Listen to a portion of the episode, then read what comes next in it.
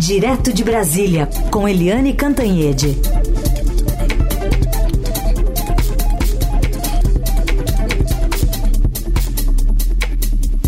Oi, Eliane, bom dia. Bom dia, Raicem, Carolina, ouvintes. Bom dia, Eliane. Bom, vamos voltar a falar sobre essa crise entre Venezuela e Guiana, que está escalando, se tornando é, um desafio né, para o governo Lula. A gente falou sobre isso ontem, de como é, poderia ser um papel do Brasil desempenhar essa relação para um órgão pacificador ou não. Mas como é que é, o governo Lula tem é, lidado com essa situação, nesse avanço até de atualização de mapas nas escolas venezuelanas? É, é, olha, gente, essa situação está ficando cada vez mais grave. Né? O, a interpretação do Palácio do Planalto e do Itamaraty é de que isso é mais uma, é, vamos dizer assim, uma escalada verbal é, uma escalada política, de política interna do Nicolás Maduro. Mas a gente está vendo que não é assim. Né? Se o governo brasileiro descarta uma invasão, né, a sociedade brasileira começa a desconfiar que pode ter invasão sim.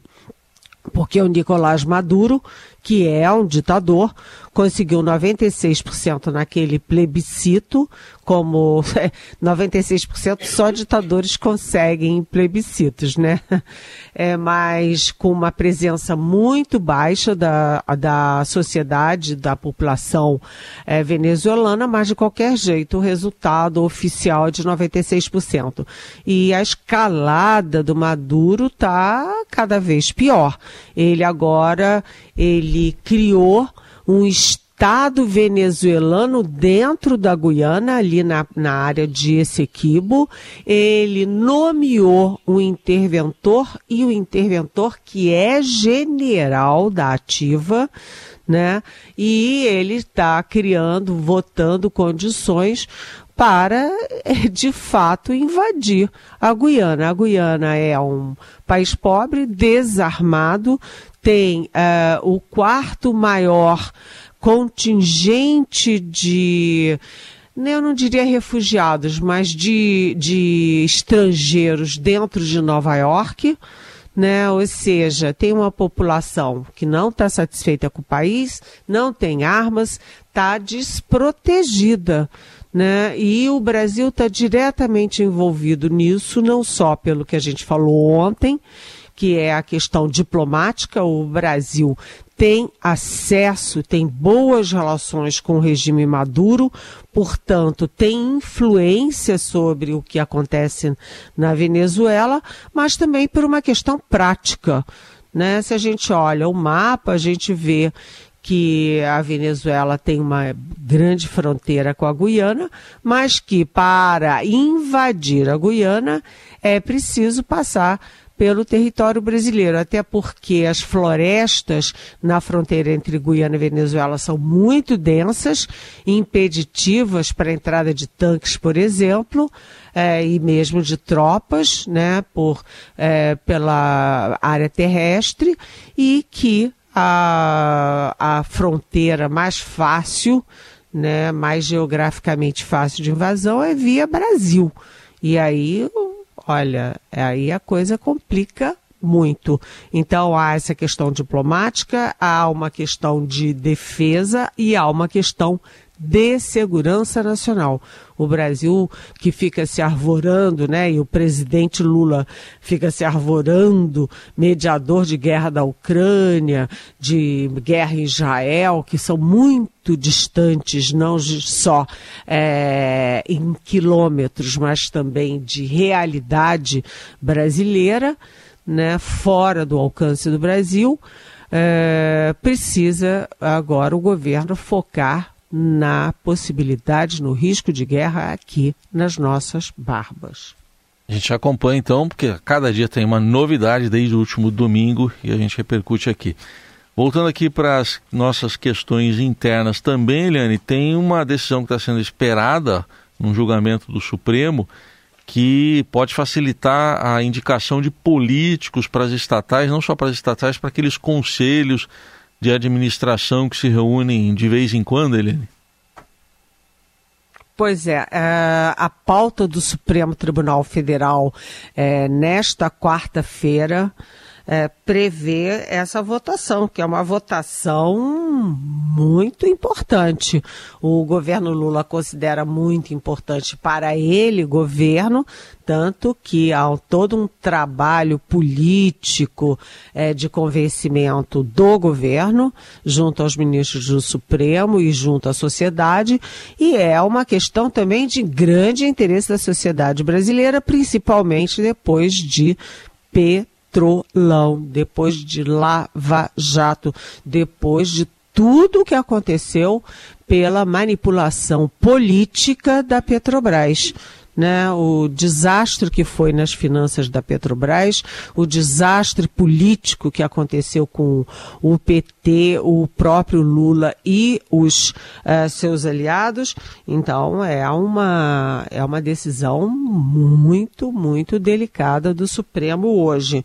Lembrando que o ministro, é, o ministro super ligado, ligado ao, ao Lula, né, um, ligado ao PT, Ricardo Lewandowski, Lewandowski, a última decisão dele antes de se aposentar do Supremo foi exatamente dando uma liminar favorável à flexibilização da entrada de políticos em conselhos e em administração de estatais.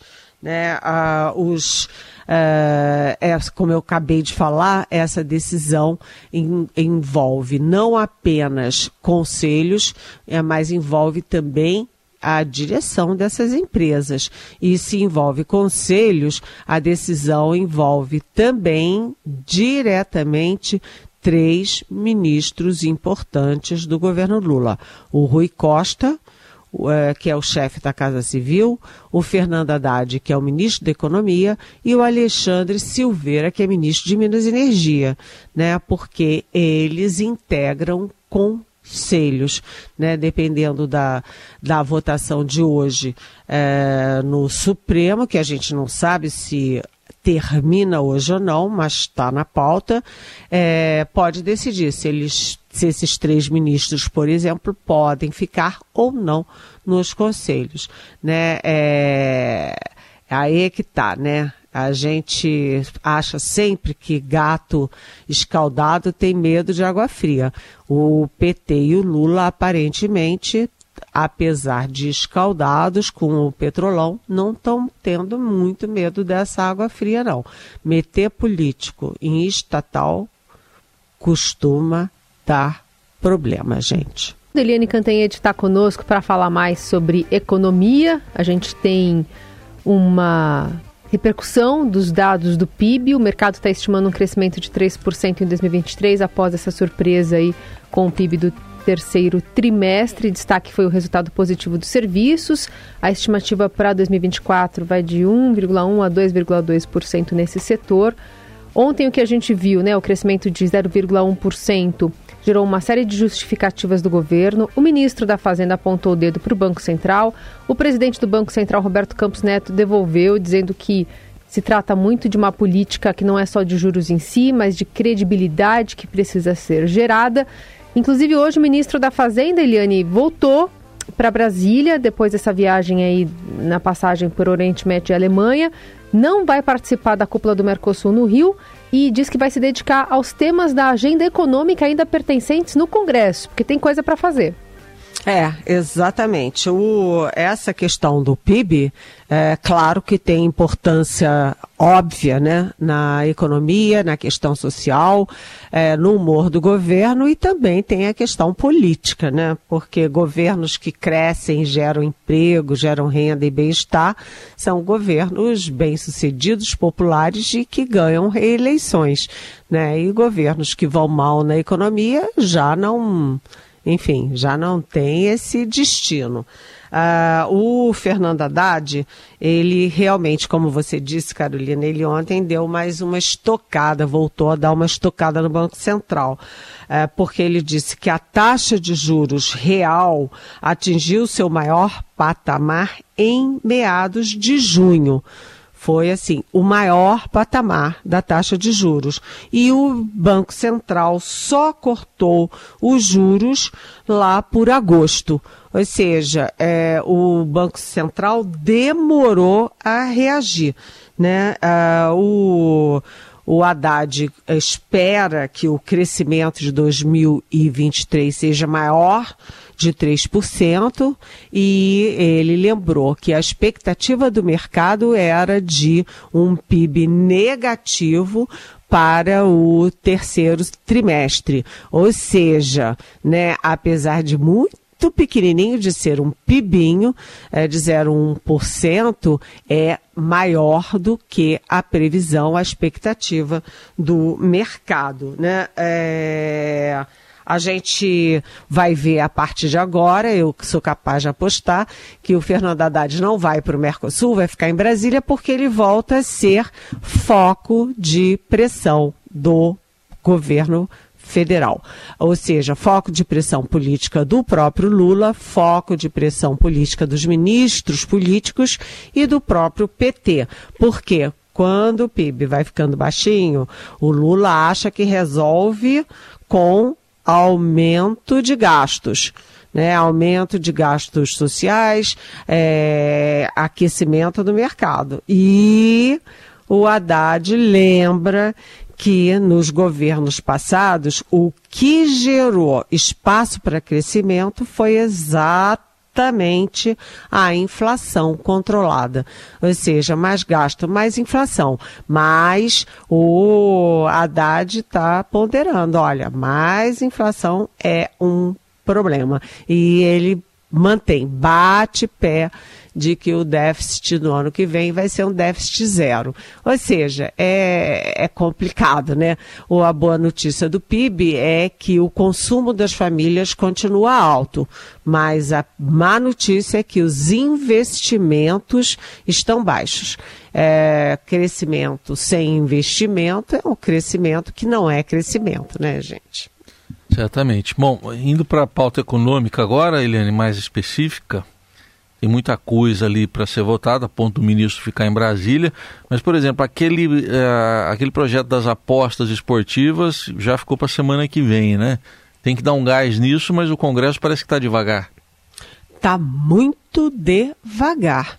Né? É, eu tenho, peraí, deixa eu ver, uma semana, duas semanas, tem, tá fazendo três semanas que o presidente do Senado, Rodrigo Pacheco, me disse, não é que eu ouvi dizer, ele me disse que ia ser votado né, que estava que ia ser votado na comissão e automaticamente no plenário do Senado, rapidamente, essa taxação da, das uh, apostas esportivas, ou seja, essa taxação dos bets.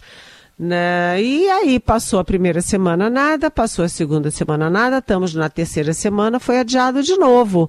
É, tem que ver o que está acontecendo, que tipo de lobby, que tipo de pressão está acontecendo, porque é, se o presidente do Senado previa isso e não está acontecendo, é porque tem aí algum custo no, dos bastidores do Senado Federal. De qualquer jeito, a pauta econômica está indo muito devagar. Alguém está ouvindo falar em avanço da reforma tributária lá na Câmara? Eu não estou ouvindo. Alguém está ouvindo é, avanço da pauta econômica no Senado? Não estou ouvindo.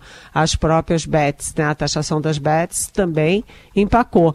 Então, olha, a gente está é, no dia 6 de dezembro vem aí o recesso de fim de ano do Congresso e eu acho que o Fernando Haddad está num fim do ano muito complexo, muito difícil, porque a gente viu, acabou de falar das pressões políticas dentro do próprio governo e dentro do próprio partido do governo e partido dele, que é o PT, mas é, ele tem que mergulhar agora é na negociação política com a Câmara, com o Senado. A coisa não está andando. A essa altura, gente, né, os, as manchetes dos jornais deveriam estar todas nas votações do, do Congresso Nacional. E não está por quê? Porque elas não estão acontecendo, não está andando.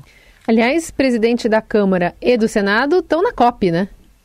Não, estavam na COP. Estavam, já voltaram? Estavam, é, já voltavam. Ontem o presidente da Câmara, o Arthur Lira, já fez reuniões né, com líderes né, dele, voltou na segunda-feira, já fez reuniões na segunda e na terça, e o presidente do Senado voltou ontem.